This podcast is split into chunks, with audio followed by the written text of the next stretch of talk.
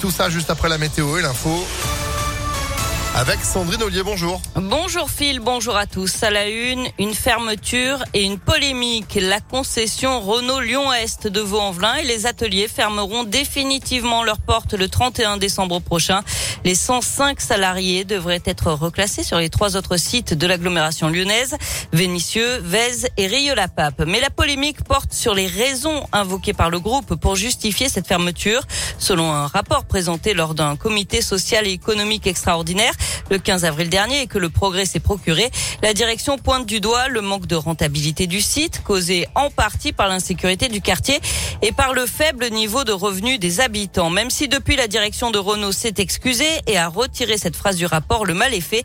Écoutez Amara Féniche, délégué syndical CGT Renault Lyon-Est. Il travaille sur le site depuis 2001 stigmatiser une population qui vient chez nous comme client depuis 1973 pour faire des opérations de mécanique ou de carrosserie ou acheter du véhicule. Aujourd'hui, on leur dit, ben écoutez, vos revenus euh, nous conviennent plus, donc euh, on part. En gros, quoi, c'est la faute au client devant là. Quand nous aurait dit que ben voilà, la situation est compliquée pour le groupe, euh, on va fermer un établissement pour amener du cash, bon, on, l'aurait compris, puis voilà quoi. Mais là, de dire qu'on est dans une zone de non-droit, euh, de trafic, et que la population euh, n'a pas assez de revenus, moi, ça fait 21 ans que je travaille sur place, mais on n'a jamais eu de problème de sécurité. Sur notre établissement n'a jamais été tagué ou cassé. Et de son côté, la mairie vaudaise n'a pas officiellement réagi. On déplore tout de même dans l'entourage de la maire des raisons fallacieuses avancées par le groupe. Les suites de l'enquête sur la jeune femme blessée par balle samedi soir dans le 8e arrondissement de Lyon. L'état de santé de la victime, âgée de 22 ans, lui permet désormais d'être entendue par les enquêteurs. Elle avait été grièvement blessée à l'aine en sortant de son immeuble. D'après les premiers éléments, elle était très active sur les réseaux sociaux et aurait été prise pour cible de manière délibérée, d'après le progrès.